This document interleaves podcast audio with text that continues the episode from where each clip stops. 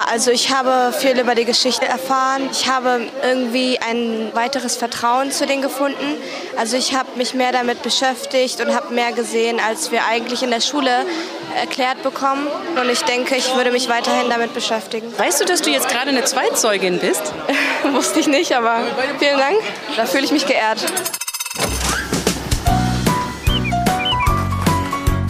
Förderbande. Ein Podcast der NRW-Stiftung.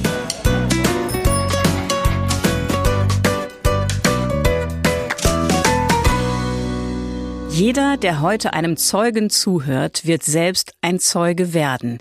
Diesen Satz hat der Schriftsteller und Holocaust-Überlebende Eli Wiesel gesagt. Sein Satz ist zu einer treibenden Kraft geworden für einen Verein in Essen, der sich genau diese Zeugenschaft zur Aufgabe macht, der Zweitzeugen e.V. Seid wachsam, sage ich den jungen Leuten.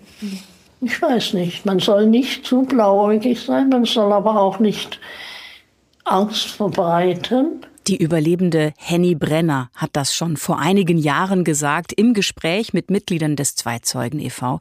Und in ihrem Satz ist das Anliegen des Vereins auch schon fast beschrieben. Genau darum soll es in dieser Förderbande-Folge gehen. Mein Name ist Maria Backer und ich freue mich sehr, dass wir die Vielfalt der Zeugenschaft kennenlernen, die der Verein möglich macht und auch, wie die NRW-Stiftung die Zweizeugen unterstützt. Wir werden weitere Stimmen von Überlebenden hören, von Begegnungen mit ihnen oder ihren Nachfahren und von Jugendlichen, die sich mit Lebensgeschichten der Zeitzeugen vertraut machen und so selbst zu Zweitzeugen werden. Eines ist ja sicher, es sind die letzten Jahre, in denen es noch Überlebende gibt, die selbst berichten können. Und deshalb ist es auch einfach eine besondere Aufgabe, die Geschichten weiterzuerzählen. Aber ich glaube auch, dass in der Bildungsarbeit dieser persönliche Bezug zu den Überlebensgeschichten dann auch eine ganz tolle Brücke zum Heute schlagen lässt und zu diesem Identifikationsmoment. Was bedeutet das eigentlich für mich heute? Judith Manusch ist Bildungsreferentin im Zweizeugen e.V. Sie hat gemeinsam mit Jugendlichen die Geschichte einer Überlebenden erarbeitet und daraus einen Ausstellungsraum geschaffen, der später im Podcast eine Rolle spielt. Viele der Schülerinnen kennen durchaus Diskriminierung oder wissen, was das bedeutet. Und für mich ist es unglaublich wichtig, dass wir darüber sprechen, in was für eine Gesellschaft wollen wir eigentlich leben. Dass wir auch darüber sprechen, wie konnte es überhaupt so weit kommen damals. Das ist nämlich, was den Schulklassen oft einfach so weit weg vorkommt, dass es nur durch so persönliche Geschichten wirklich greifbar gemacht werden kann. Ein tieferes Verstehen also. Aber was für Räume, auch Denkräume, Spielräume sind dafür nötig? Und wie kann man Kinder und Jugendliche gut begleiten auf ihrem Weg zur Zweitzeugenschaft? Das sind Fragen, mit denen sich alle, Hauptamtliche wie Ehrenamtliche im Zweizeugen e.V. beschäftigen. Eine von ihnen ist Eva Maybur. Sie gehört zum Team, das sich um Ausstellungen und Veranstaltungen kümmert, ist seit drei Jahren bei den Zweizeugen dabei und jetzt netterweise im Förderbandestudio zu Besuch. Ganz herzlich willkommen. Hallo. Werde Zweizeuge heißt die Ausstellung, an der Sie mitgearbeitet haben. Aber wie sind Sie denn überhaupt selbst Zweizeugin geworden? Ich bin über die sozialen Medien aufmerksam geworden auf den Verein, war sofort sehr interessiert und habe mit ein paar Beteiligten das richtige Team für mich gesucht, die richtige Aufgabe gesucht mhm. und gefunden dann im Team Ausstellungen und Veranstaltungen. Werde Zweizeuge, das richtet sich an 12- bis 16-Jährige. Was ist denn zu erfahren und was zu erleben in dieser Ausstellung? Die ist ja auch in Teilen interaktiv. Genau, den ähm, Schwerpunkt unserer Arbeit im gesamten Verein bilden ja die Überlebensgeschichten mhm. Holocaust-Überlebender. Das ist die Basis und das ist auch der Fokus ähm, unserer Arbeit. In Zusammenhang mit diesen Überlebensgeschichten erzählen wir aber auch oder schlagen wir eine Brücke zu bestimmten Themenbereichen, um zu schauen, was hat das alles mit uns heute zu tun? Also gerade auch mit den Lebenswelten der Kinder und Jugendlichen. Können wir vielleicht mal so ein Beispiel geben dafür, wie das aussieht? Weil ähm, Sie bringen ja die Biografien mit so Schwerpunkten zusammen. Da ist zum Beispiel Henny Brenner oder Dr. Leon Weintraub. Und bei denen ist das Thema Kontinuitäten. Was zum Beispiel ist damit gemeint an der Stelle? Leon Weintraub zum Beispiel erzählte uns im Interview, dass er schon vor 1933 Antisemitismus erfahren hat. Mhm. Hau ab, Jüdlein ist ähm, ein Satz, der bei ihm hängen geblieben ist, ne, als er sich auf eine Parkbank als Jugendlicher gesetzt hat. Und Henny Brenner wiederum erzählt uns von einer Situation in der damaligen DDR. Es hieß immer, hier bei uns gibt es keinen Antisemitismus. Und sie sagt, sie saß im Café mit ihrem Sohn und sie unterhalten sich und hören plötzlich am Nebentisch, wie gelästert wird über jüdisches Leben. Also, dass es keine Sache ist, die jetzt zwölf Jahre lang stattgefunden hat, von 1933 bis 1945. Genau. Das ist sozusagen da. Das mhm. ist im Zusammenhang mit den Lebensgeschichten dahingehend sehr mhm. wichtig, mhm. was nicht heißt, also gerade in Führungen, auch in der ähm, Bildungsarbeit in Schulen, wollen wir durchaus auch zeigen, es geht natürlich viel weiter vorher schon los mit dem Antisemitismus. Mhm. Ne? Und wir können auch ins Heute schauen und Beispiele zusammen mit den Jugendlichen finden, wo vielleicht Antisemitismus immer wieder aufploppt, wo mhm. er uns auffällt oder auch nicht, ne? wo er mhm. vielleicht erstmal untergeht, aber wenn wir genau hinschauen, ihn dann doch finden.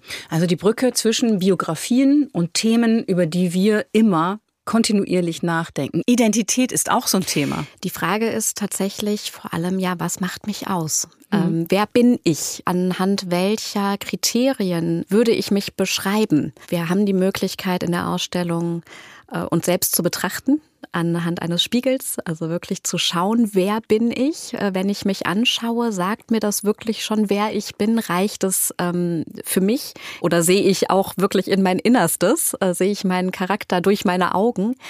Ähm, also die Jugendlichen kommen tatsächlich darin, äh, kommen dazu, über sich selbst nachzudenken und sich in Bezug zu setzen, letztlich genau. auch zu genau. diesen, zu diesen Geschichten. Spannend fand ich auch bei der Chava Wolf, ist die Rubrik Was fehlt?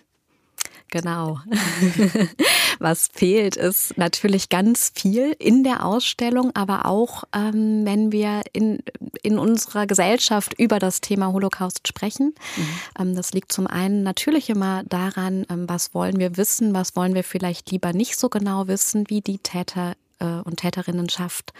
Ne? Also gerade wenn es um die eigene Familie geht wollen wir es manchmal vielleicht auch nicht ganz so genau wissen, was sich abgespielt hat. Bei Rava war es dann aber so, dass sie allein mit Gesprächen erstmal nicht weiterkam. Sie hat gemalt mhm. und Gedichte geschrieben. Das heißt, sie ist über diesen künstlerischen Weg äh, zur Verarbeitung des Geschehenen, des Erlebten gekommen. Und bei Rava fehlt die Kindheit. Ja. Sie kauft sich, das erzählt sie uns, ähm, das erzählen wir auch in der Ausstellung, mit 70 Jahren eine Puppe. Mhm. Ähm, in der Hoffnung, sich so ein, ein Stück weit Kindheit zurückholen zu können. Die Zweizeugen, also der Zweizeugen e.V., hat alle vier Überlebenden interviewt und so haben wir auch Originalstimmen dieser Zeitzeugen und Zeitzeuginnen. Drei von ihnen leben allerdings schon nicht mehr. Henny Brenner wurde 95, sie starb 2020 in Weiden in der Oberpfalz. Ich war nicht im KZ, ich war nie in einem Ghetto. Ich habe die Sache hier erlebt, vor den Augen der Deutschen. Und es soll mir niemand sagen, er hat es nicht gewusst. Das will ich nicht hören. Es geht gar nicht so darum, dass man nur äh, minutiös erzählt, was passiert ist, sondern man muss es so vermitteln, dass jemand sagt, um Gottes Willen, was tun wir denn, um sowas zu verhindern, dass es nicht auch passieren kann. Ja. Und das ist immer wieder das alte Wort, die Bildung. Wolfgang Lauinger wurde 99 Jahre. Er starb 2017. Das Interview mit ihm konnten die Zweizeugen ein Jahr zuvor mit ihm führen. Da lebte er in einem jüdisch-christlichen Seniorenheim in Frankfurt am Main. Seine Briefe bedeuten mich als Mensch. Niemand hat mich gesehen als Mensch. Vier Jahre. Und das ist die Stimme von Chava Wolf im Jahr 2015. Ein Video zeigt sie, als sie Briefe von Kindern aus Deutschland bekommt. Kinder, die durch die Zweizeugen von ihrem Schicksal erfahren haben. Briefe voller Mitgefühl und guten Wünschen. Das berührt mich wie so. Ich habe nie geglaubt, sowas zu bekommen. So eine Briefe von so einer wunderbaren Kindern, die verstehen, die haben ein Gefühl, die fühlen mit, was ich habe mitgemacht mein Schmerz. Und ich danke sehr. Und dann ist da noch Dr. Leon Weintraub, der in Schweden lebt und vor wenigen Tagen seinen 98. Geburtstag feiern konnte. Er hat als Kind einer jüdischen Familie den Einmarsch der Wehrmacht in Polen erlebt. Wie präsent diese Erinnerung in ihm ist, hat er vor kurzem noch heftig gespürt. Er war am 7. Oktober 2023, als die Hamas ihren Terrorangriff verübt hat, zu Besuch in Tel Aviv. Die Sirenen, und dann kam es Bumm, Bumm. Dann dachten wir, das ist was anderes. Aber dann kriege ich einen inneren Frost, denn ich höre mich 1. September 1939 in Lodz die Attackflugzeuge und die Lautsprecher, die an Häusern angebracht wurden. Uwaga, Uwaga, Nordhoji. Achtung, Achtung, sie kommen. So erzählt es Leon Weintraub der Journalistin Martina Murawiec in einem Beitrag im ZDF Mittagsmagazin vorigen November. Den Link dazu stellen wir in die Show Notes, genau wie den zum Video mit Chava Wolf und auch die Links zu den anderen Tönen, die kommen nämlich aus dem Podcast, den der Verein Zweizeugen e.V. herausbringt. Geschichten, die bleiben. Eine weitere Form der Zweizeugenschaft. Es ist ganz schön vielfältig, was dieser Verein da seit zehn Jahren auf die Beine stellt. Die Ausstellung Werde Zweizeuge ist da ja ein recht neuer Baustein und über den spreche ich hier im Förderbandestudio mit Eva Maybur, ähm, die die Ausstellung mitentwickelt hat. Warum überhaupt, habe ich mich gefragt, diese Ausstellung? Denn der Verein war ja vorher schon sehr aktiv, ist an Schulen gegangen, hat Workshops gegeben und einiges mehr. Eine Ausstellung war immer Teil der Arbeit der zwei Zeugen. Mhm. Wir haben eine Bildausstellung gehabt, eine Fotoausstellung, die auch wahnsinnig schön und ästhetisch gewesen ist, aber auch viel Hintergrundwissen erfordert hat. Die Kinder und Jugendlichen können das aber eben noch gar nicht so genau und vor allem nicht alleine einordnen. Äh, deswegen war uns eine ja, Neugestaltung der Ausstellung wichtig. Die Werde Zweizeuge Ausstellung war 2023 ja dann im NRW Landtag in Düsseldorf zu sehen, aber auch im Jüdischen Museum Westfalen in Dorsten. Und Sie haben mir vorab erzählt, dass Kinder von Überlebenden dabei waren. Wie war da die Begegnung? Ja, wir hatten die Tochter von Chava Wolf zu Besuch. Mhm. Aus Israel ist sie angereist. Hat sich sehr gefreut, war einfach sehr ähm, glücklich darüber, dass die Geschichte ihrer Mutter weitererzählt wird, weil sie wusste, wie wichtig ihrer Mutter es gewesen ist, dass die Geschichte weitererzählt wird. Der Verein Zweizeugen e.V. hat inzwischen mit 37 Zeitzeuginnen und Zeitzeugen gesprochen. Er hat mit deren Lebensgeschichten gut 22.000 Kinder und Jugendliche erreicht hat etliche Preise für seine Arbeit bekommen, unter anderem auch den NRW Engagementpreis mit dem Sonderpreis der NRW Stiftung. Das war 2020 und da war auch sehr schnell klar, dass die Stiftung dabei ist, wenn es um diese neue Ausstellung des Vereins geht. Für den Geschäftsführer der NRW Stiftung Stefan Ast ist der Bezug auch ganz naheliegend. Vielfalt gehört in Nordrhein-Westfalen zu den Stärken unserer Gemeinschaft. Es hat immer Zuwanderung gegeben. Es hat immer Juden, Christen, Muslime im Land gegeben. Und diese Vielfalt, auf die wir uns jetzt besinnen müssen, gerade jetzt nach den Anschlägen vom 7. Oktober, nach Anfeindungen, nach Erfahrung von Antisemitismus, äh, Fremdenfeindlichkeit, Konfrontation in unserer Gesellschaft, Verunsicherung, ist es so wichtig, sich darauf zu besinnen, dass Mitmenschlichkeit ein ganz hohes Gut ist, das wir alle verteidigen müssen. Und für uns als NRW-Stiftung ist es toll, dass es einen ehrenamtlichen Verein gibt, die Zweizeugen e.V. aus Essen, die sich dafür stark machen.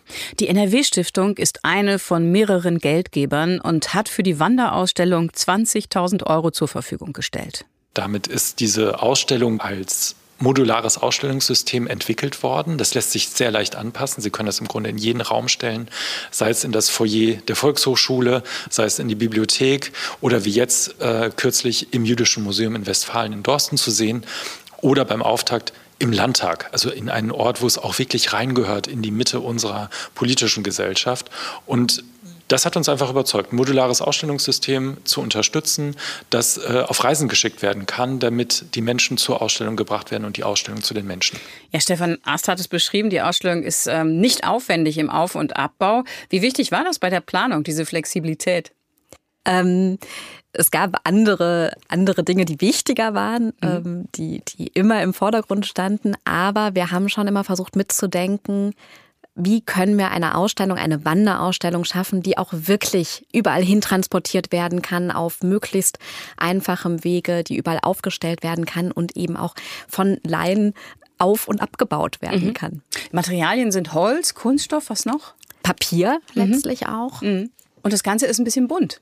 Das Ganze ist ein bisschen bunter, als man vielleicht annehmen mhm. würde. Wir wollten äh, auf jeden Fall Farbigkeit reinbringen, ähm, um eben auch Kinder und Jugendlichen entgegenzukommen. Letztlich mhm. ist äh, eine triste, graue, dunkle Ausstellung, glaube ich, noch mal schwerer zugänglich. Und ähm, da wir ohnehin mit Farben auch arbeiten im Verein zu den verschiedenen Lebensgeschichten, hat es sich angeboten, das auch in der Ausstellung zu übernehmen und mhm. umzusetzen.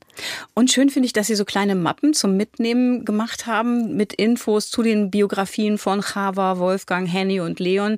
Dadurch bekommt die Zweiteugenschaft so eine offizielle Note, finde ich.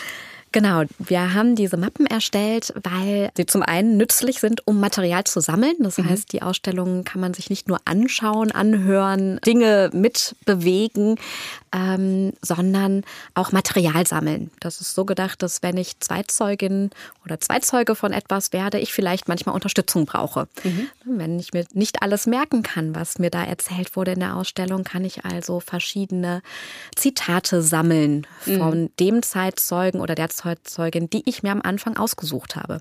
Ja. Dementsprechend nehme ich eine Mappe mit bekomme wichtige Wörter darin nochmal erklärt, also Wörter, von denen wir glauben, die sind für alle Lebensgeschichten wichtig und auch etwas, um, um den Holocaust zu verstehen, die, die sollte man kennen. Und ich bekomme auch gesagt, wo muss ich eigentlich langgehen?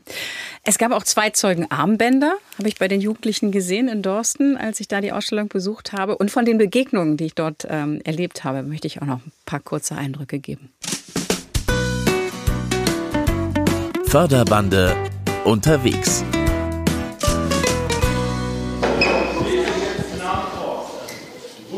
Anfang Dezember treffe ich in Dorsten im Jüdischen Museum Westfalen mehrere neunte Schulklassen, die sich die Werde Zweizeuge Ausstellung ansehen.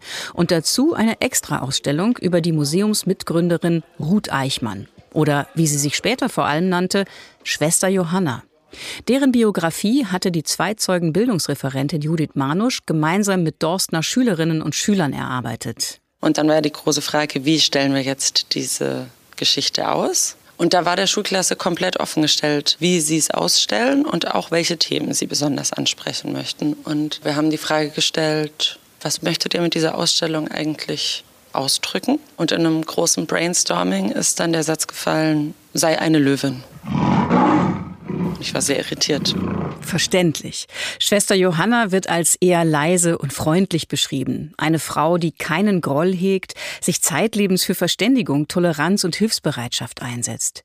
Dinge, die sie in ihrer Jugend nicht oft erlebt hat, aber wenn, dann waren sie lebensentscheidend. Es war eine Frau, die auch eine Löwin war und auch stark wurde, weil sie Unterstützung erfahren hat. Und so sind wir immer tiefer in das Thema gekommen, warum Schwester Johanna eigentlich eine starke Frau war für die Jugendlichen. Und jetzt ist der Titel der Ausstellung auch Sei eine Löwin. Ich heiße Jude. Ich arbeite für den Verein, der nennt sich Zweitzeugen. Judith Manusch erzählt die Geschichte der Ruth Eichmann auch den Jugendlichen der Gesamtschule Wulfen. Im Raum hängt ein großes Foto von ihr. Ruth Eichmann, wie sieht die für euch aus? Was denkt ihr? Was war das für ein Mensch? Sympathisch und freundlich. Mhm. Ein sehr netter und freundlicher Mensch. Die Jugendlichen wirken noch etwas schüchtern. Sie scheinen nicht ganz einordnen zu können, ob das hier mehr Schule ist oder Ausflug oder etwas ganz anderes. Aber sie wissen mit ihren 14, 15 Jahren schon, dass es 1933 schwierig sein kann, eine jüdische Mutter zu haben, weil es Ausgrenzung, Beschimpfung und Verfolgung bedeutet. Genau, sie erzählt, dass sie dann eines Tages hat sie ein Bein gestellt bekommen, äh, wurde als äh, Halbjüdin beschimpft, ihr wurde ein Bein gestellt, sie hat die Zähne wurden, also sie ist richtig auf die Zähne gefallen und sind noch Zähne abgebrochen. Und als sie so nach Hause gekommen ist, hat sie gesagt, sie will nie wieder in die Schule gehen. Sie will nie wieder diese Ausgrenzung erfahren. Ruth wird zur Tarnung getauft und kommt undercover in die katholische Ursulinenschule, deren Schulleiterin sie viele Jahre später werden wird. Erst aber erlebt sie Flucht, Verfolgung und dass ihre Mutter in ein Arbeitslager kommt. Die Situation spitzt sich zu, es wird äh, um einiges ernster. Sie hatte, was denkt ihr? Sie hatte, wie hat sie sich wohl gefühlt, als sie gehört hat, dass ihre Mama jetzt in so ein Arbeitslager gehen musste? Äh, ich glaube, sie war erst geschockt, weil die Mutter war ja auch ihr ganzes Leben lang da und dann wurde sie auf einmal weg. Sie wusste nicht, sie wusste nicht, wie es ihrer Mama geht. Es gab damals jetzt nicht die Möglichkeit, mit einem Handy eine Nachricht zu schreiben und mal nachzufragen. Die Lebensgeschichte der Ruth Eichmann handelt auch von Schutz durch Freundinnen und Freunde, von kleinen Gesten mit rettender Wirkung, davon, dass Mut und Hilfe auch in unscheinbaren Dingen liegen können. Und es geht um Identität, um Zuschreibung. Die Nazis hatten Ruth als Jüdin verfolgt. Sie selbst wird sich später als Jüdin im christlichen Glauben verstehen. Ein langer Prozess führt sie in diese innere Harmonie. Wer hat die Hoheit über mein Leben, meinen Glauben, meine Zugehörigkeiten? Wie ist es, zwischen allen Stühlen zu sitzen? Fragen, die die Schülerinnen und Schüler mitnehmen und auf ihr Leben anzuwenden versuchen. Vielleicht, wenn jemand einen, einen, besten Freund hat oder sowas, oder man selber auch noch einen anderen Freund hat. Also ich meine, man muss sich zwischen Freunden entscheiden oder beide Freunde fragen, ob jemand Zeit hat oder sowas. Also das Gefühl, zwischen den Stühlen zu sitzen, kennst du schon auch, oder? Ja, auf jeden Fall. Als wir die wesentlichen Lebensstationen von Schwester Johanna kennengelernt haben, stellt sich raus, dass ein junger Mann im Raum sie tatsächlich gekannt hat. Philipp. Er begleitet die Neuntklässler, ist ein paar Jahre älter als sie. Ich war selber auch Schüler auf dem St. Ursula Gymnasium und ich habe auch ähm, die Schwester Johanna des Öfteren noch auf dem Schulhof. Natürlich ist sie mir entgegengelaufen, habt ihr da gesehen. Deshalb kenne ich das auch ganz gut, was ähm, dieses Gefühl auf dieser Schule zu sein, quasi Ursula, und was dann auch hier auch durchaus auch vermittelt wurde durch die Ausstellung. Also schon sehr interessant, wenn man das alles nochmal so selber auch reflektiert, wie die Zeit dann da auf der Schule war mit dem ganzen Hintergedanken. Also schon echt. Fühlst du dich als Zweizeuge? Ja, jetzt schon, auf jeden Fall. Die Frage, ob sie sich als Zweizeugin oder Zweizeuge fühlen, stelle ich auch noch anderen Jugendlichen. Manche wären von allein gar nicht darauf gekommen, scheint mir. Und das, obwohl sie einiges aus der Ausstellung mitnehmen, wie Mariam zum Beispiel. Also ich habe viel über die Geschichte erfahren. Ich habe irgendwie ein weiteres Vertrauen zu denen gefunden. Also ich habe mich mehr damit beschäftigt und habe mehr gesehen, als wir eigentlich in der Schule erklärt bekommen. Und ich denke, ich würde mich weiterhin damit beschäftigen. Weißt du, dass du jetzt gerade eine Zweitzeugin bist? Wusste ich nicht, aber vielen Dank. Da fühle ich mich geehrt. Oder Issa, der mir öfter über den Weg läuft und irgendwie neugierig auf das Mikro ist. Wie war es oben? Was habt ihr erfahren? Über die Chava, wie die gelitten hat, also in der Zeit, als sie gejagt wurde. Du sagst gejagt, das Wort trifft es wahrscheinlich ganz gut, ne? Ja, bestimmt. Du bist jetzt Zweizeuge, weißt du das eigentlich? Warum das denn? Naja, weil du jetzt mir gerade von Chava erzählt hast. Das ist die Idee. Okay, ist ein gutes Gefühl. Ein gutes Gefühl? Ja. Okay. Hast du noch was von ihr irgendwie mitgenommen? Was von ihrem Leben? Ja, dass sie auch Briefe bekommen hat von verschiedenen Kindern. Würdest du ihr auch noch was schreiben? Wenn es geht, ja. Aber die ist ja schon leider verstorben. Was würdest du ihr denn schreiben? Dass ich das gut fand, dass sie das alles gut eingesteckt hat am Ende. Dass sie überlebt hat, meinst du? Genau.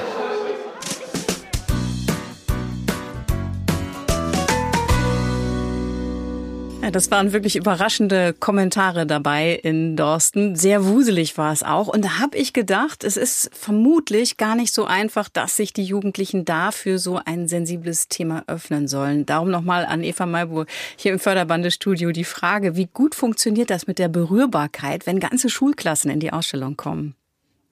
Ich glaube, der Tag war sehr besonders in Dorsten, weil viele Schulklassen auf einmal gekommen sind, mhm. eine ganze Stufe. Ähm, in den meisten Fällen kommen die Klassen vereinzelt. Also eine Führung für eine Klasse. Und das Ganze läuft dann ruhiger ab. Auch ähm, haben wir die Möglichkeit, die Kinder und Jugendlichen erstmal abzuholen. Worum geht es hier überhaupt? Also einen, einen großen Rahmen wirklich drumherum zu bauen und dann langsam einzusteigen und die Jugendlichen dann auch ähm, je nachdem alleine wirklich in die Ausstellung zu schicken. Erstmal. Und anschließend wirklich zu besprechen, okay, was haben wir da jetzt erfahren? Wo können wir anknüpfen und weiter drüber sprechen? Das ist natürlich ein bisschen leichter, als wenn relativ viele Klassen auf einmal oder nacheinander in einem bestimmten Zeitabstand durch die Ausstellung mhm. gehen sollen. Die Ausstellung in Dorsten ist ja jetzt vorbei. Ein Besuch im Jüdischen Museum Westfalen lohnt natürlich immer. Aber wo wird als nächstes die Werde-Zweizeuge-Ausstellung zu sehen sein?